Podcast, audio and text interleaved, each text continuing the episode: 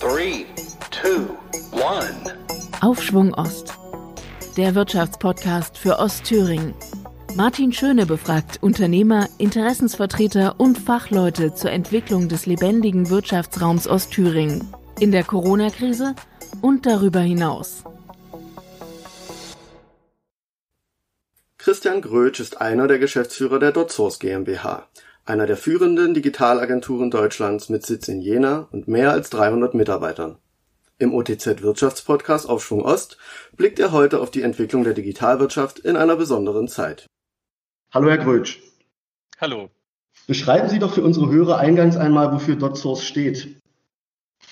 Ja, DotSource ist eine Digitalagentur und wir stehen für sensationelle digitale Lösungen, die es unseren Kunden ermöglicht, ihre Kundenbeziehung äh, digital zu gestalten. Also alles, was äh, unsere Kunden übers Internet mit ihren Kunden machen, ob das jetzt E-Commerce ist oder ob das die Internetseite ist, das effiziente Beantworten von Serviceanfragen äh, sind oder ob das Online-Marketing ist. Also alles, was da irgendwie digital im Kontakt mit dem Kunden funktioniert, da helfen wir unseren Kunden dabei und wir haben eine ganze Reihe von äh, großen Kunden in ganz Deutschland, die natürlich in digitalen Zeiten und Corona-Zeiten sind natürlich, hat das Ganze natürlich ein bisschen als Digitalisierungsturbo beschleunigt, umso mehr digitale Zeiten die das halt in digitalen Zeiten mehr denn je brauchen. Also zu unseren Kunden zählen zum Beispiel Wirt oder Axel Springer oder Cornelsen Schubuch Verlag oder Bofrost. Also eine ganze Reihe von äh, mittleren und größeren Unternehmen, die teilweise auch weltweit aktiv sind.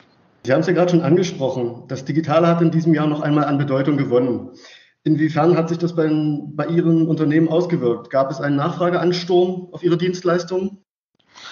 Ja, also es gab, also wir hatten natürlich den Lockdown. Das ging sicherlich äh, in der gesamten Volkswirtschaft, gab es da einen kurzen äh, Dip sozusagen, äh, wo ja Kunden Budgets angehalten haben und letztendlich haben zu, zum ersten Lockdown hat die gesamte Wirtschaft erstmal das Geschäft angehalten und Budgets gekürzt, äh, Verträge kontrolliert, versucht, äh, Ausgaben zu stoppen.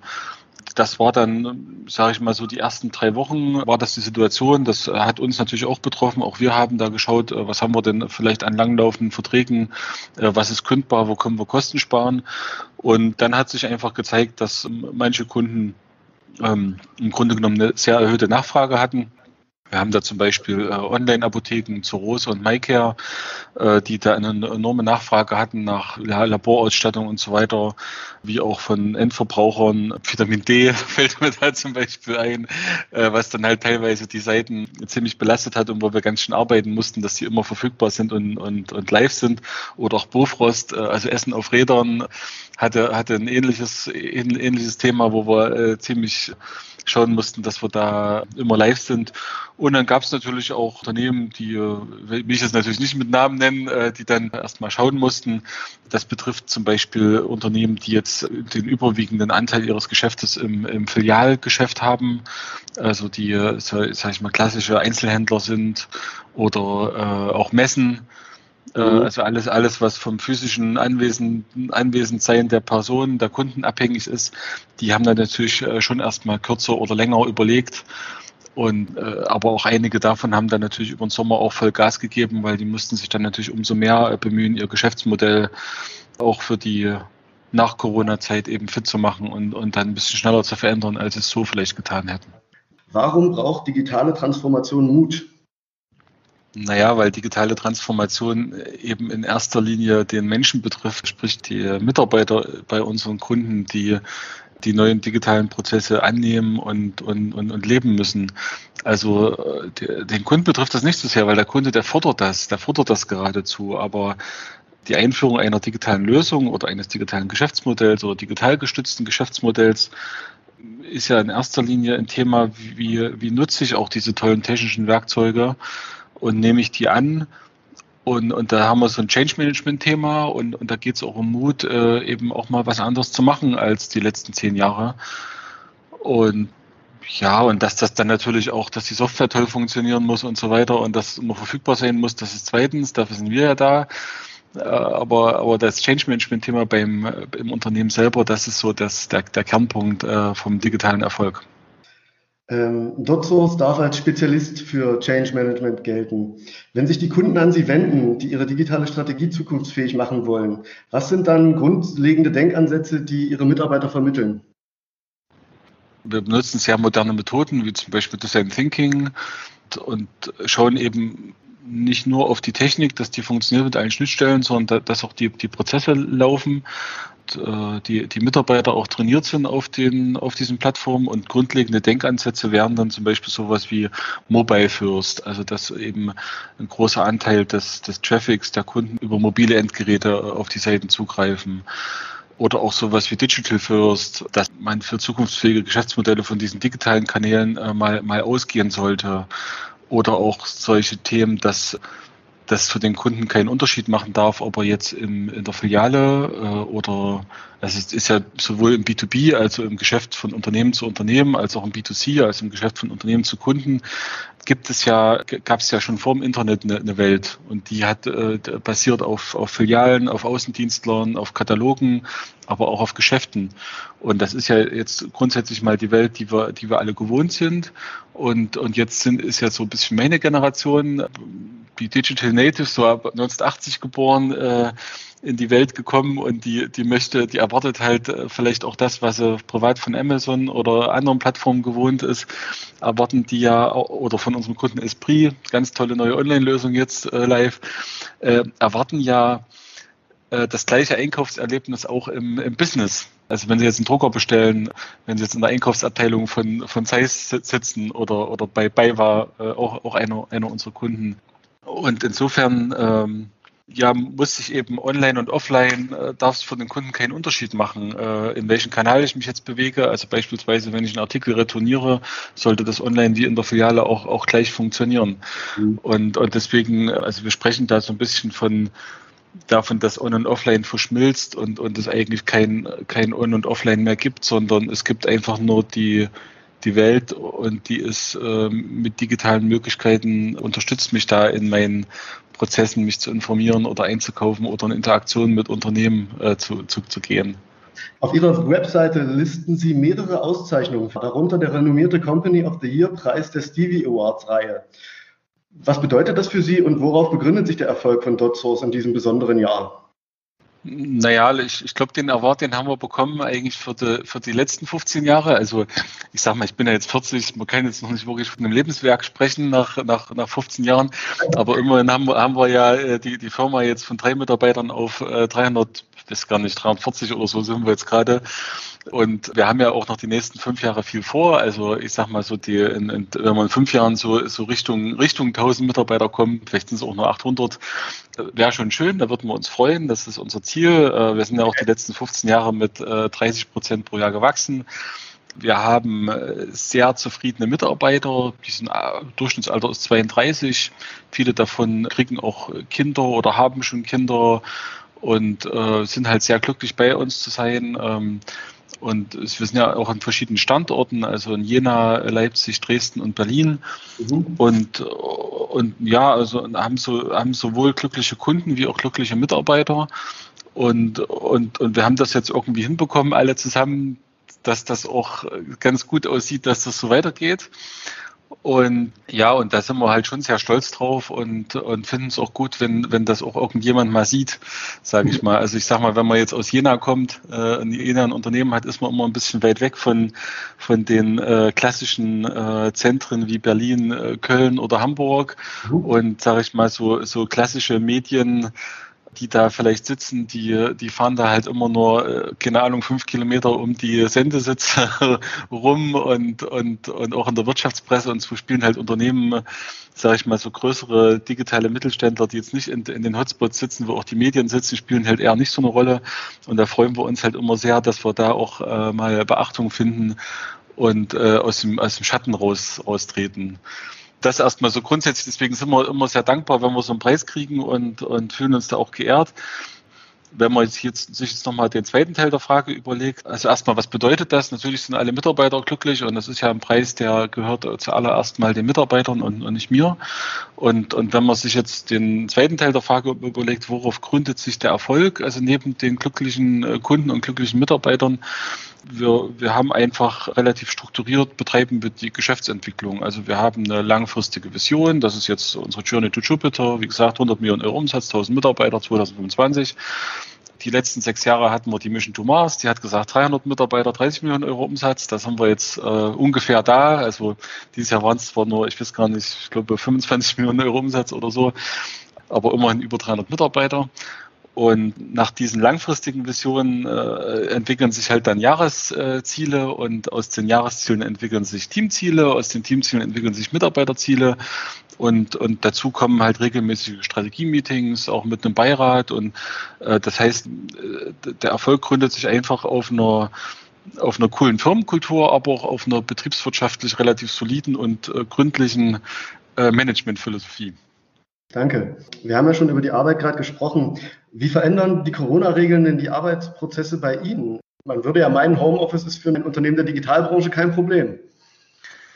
Ja, also erstmal war das äh, zum Lockdown, äh, haben wir natürlich ganz schön gerödelt, weil auch wir mussten innerhalb von einer sehr, sehr kurzen Zeit in, ins Homeoffice gehen. Das heißt, da, da hat auch unsere IT äh, ziemliche Glanzleistung gebracht, aber auch äh, alle, alle Mitarbeiter.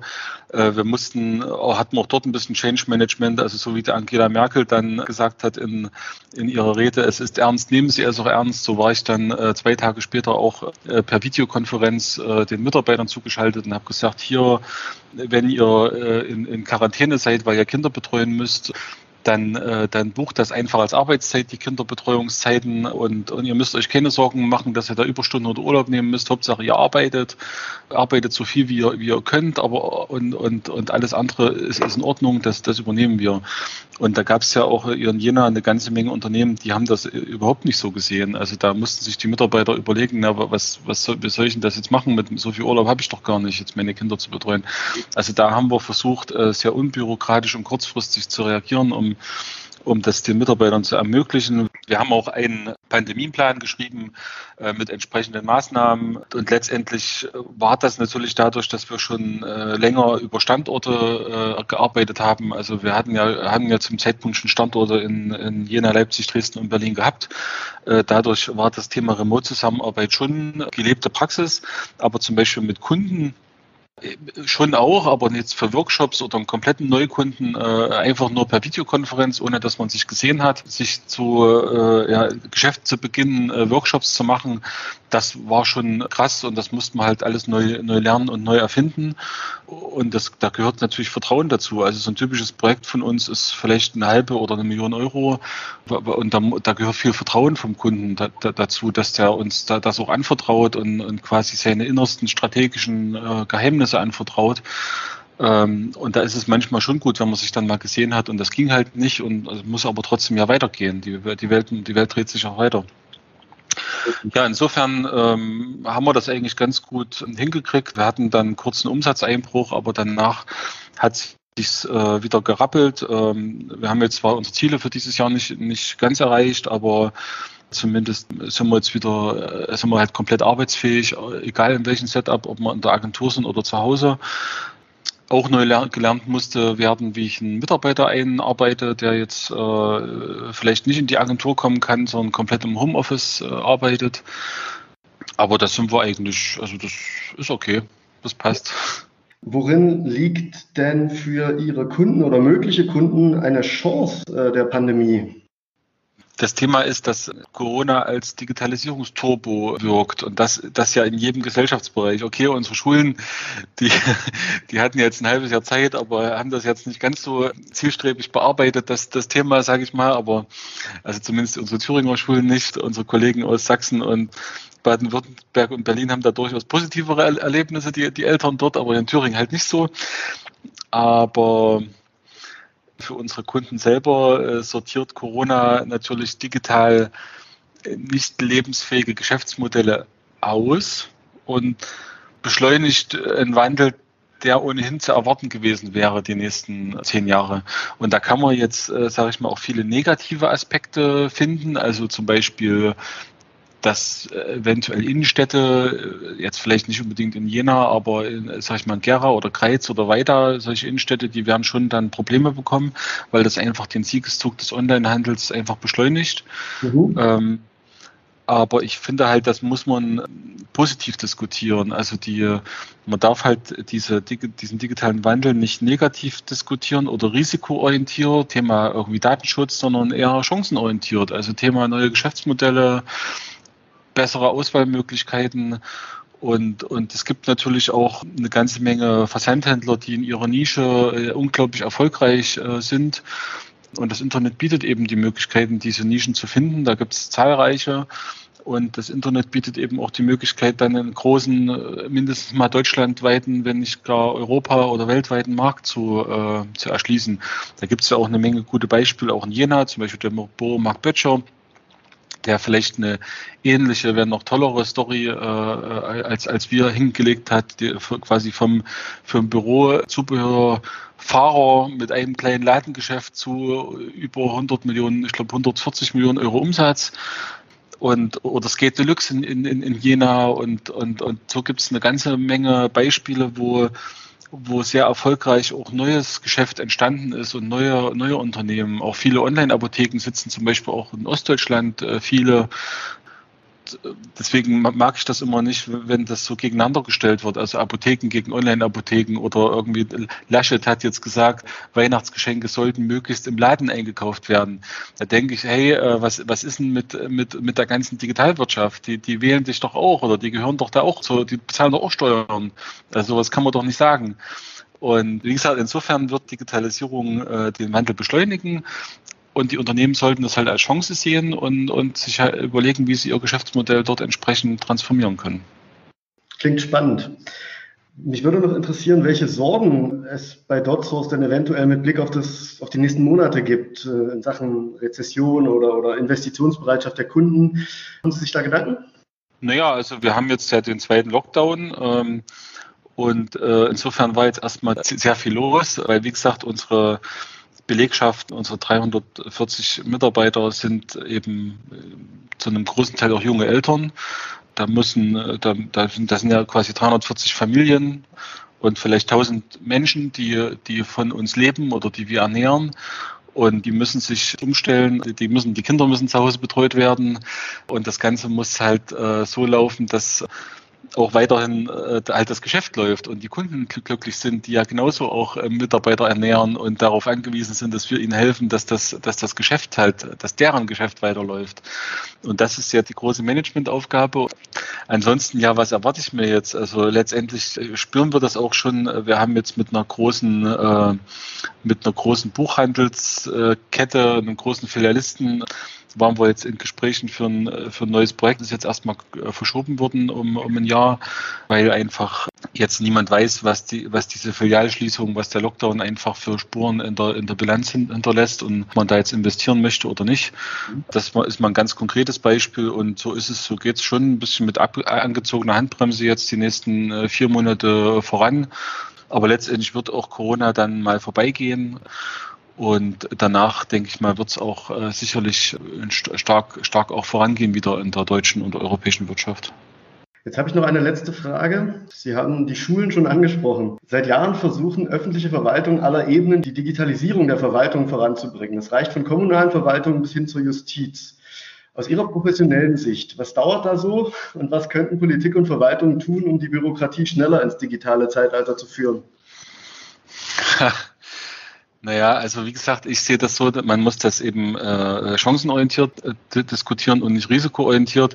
Also es gab zum Beispiel Lehrer, die äh, ja auch mal dann jetzt spontan auch mal Teams oder Zoom äh, benutzt haben, um äh, halt digitalen Unterricht zu ermöglichen. Und dann gab es ja diesen unsäglichen äh, Brief oder ich weiß gar nicht, ob es eine Pressemeldung war oder eine Erklärung vom Thüringer Datenschutzbeauftragten, dass er solche Lehrer unerbittlich verfolgen wird und in, in der, in, dass die mit Strafzahlungen zu rechnen haben. Und, und zu, zu dieser Zeit gab es auch eine, eine Dienstanweisung von, äh, vom Thüringer Bildungsminister, dass, äh, dass das verboten ist, äh, solche, solche Tools zu benutzen, dass er das untersagt. Und, und dass bitteschön äh, die Thüringer Schulcloud zu verwenden ist, die, äh, naja, die allerdings äh, nur zu dem Zeitpunkt für eine hardwaremäßig nur für eine Pilotanwendung von 25 Schulen äh, eingerichtet war und unglücklicherweise wurde zwar jetzt die Thüringer Schulcloud in Thüringen ausgerollt, aber die Hardware-Ausstattung äh, hat man jetzt quasi im letzten Dreivierteljahr nicht hinbekommen, sozusagen diese, diese Hardware auszu, äh, aufzustocken. Und ja, dann fragt man sich halt schon, ne, als, als Bürger und, und als, als Inhaber, wo ich sage, ey, ihr habt hier in eurem Bundesland, habt ihr alle Kompetenzen, warum geht ihr nicht mal auf die, auf die lokalen äh, Firmen zu, die ihr hier in Thüringen habt? Nach wie vor werden ja auch alle Internetseiten und alles wird irgendwo in Hamburg gebaut, die, die Thüringen hat. Also man vertraut da nicht seiner, seiner lokalen Wirtschaft. Man holt sich auch dort nicht die, die lokale Beratung und man ist da generell auch halt zu, zu langsam in der, in der, in der Umsetzung. Also das kann halt nicht sein, dass dass wir jetzt beim zweiten Lockdown, dass, dass, wir, dass man wieder nur einen handgeschriebenen Aufgabenzettel bekommt für seine Kinder und, und wieder kein Videounterricht stattfindet. Ne? Also ich glaube, auch dort haben wir wieder so ein Change Management Thema, so ein Organisationsthema. Äh, die, die Unternehmen haben, also unsere Kunden haben in den letzten Jahren eigentlich sehr viel von agiler Arbeitsweise äh, profitiert und da Dinge geändert. Äh, die haben digitale Einheiten und Facheinheiten haben sie, wurden zusammengeführt. Also sprich, du brauchst kein Online-Marketing und Marketing, sondern das, das Marketing muss ja einfach digital denken. Und, und, und so, so ist es halt auch in der, in der Behörde, auch die müssen agil arbeiten und müssen, müssen die erstmal die Organisation transformieren. Und ja, äh, und, und das gelingt aber eben nicht, wenn ich digitale Themen immer nur risikoorientiert, äh, Lieblingsausrede Datenschutz, äh, wenn ich die immer nur risikoorientiert betrachte und, und nicht chancenorientiert. Also sprich, in, in, in Deutschland äh, oder speziell in Thüringen äh, veralt, veraltert ja die Bevölkerung, das Bundesland schrumpft. Das heißt, da, da muss ich ja hohe Pensionslasten, sprich, da muss ich ja äh, theoretisch schon auch mal Mitarbeiter auch einsparen in so einer öffentlichen Verwaltung. Und, und gleichzeitig muss ich mich digitalisieren und das geht vielleicht schon äh, zusammen. Vielen Dank für dieses interessante Gespräch, Herr Grötsch. Ja, sehr gut. Äh, mich hat es auch gefreut und wenn man eine tolle digitale Lösung braucht oder noch einen äh, zukunftsfähigen Job mit exzellenten Karriereaussichten sucht in Thüringen, Sachsen oder Berlin, dann muss man auf jeden Fall zu DotSource kommen. Ich danke Ihnen. Alle Folgen des OTZ Wirtschaftspodcasts finden Sie natürlich unter www.otz.de/podcast.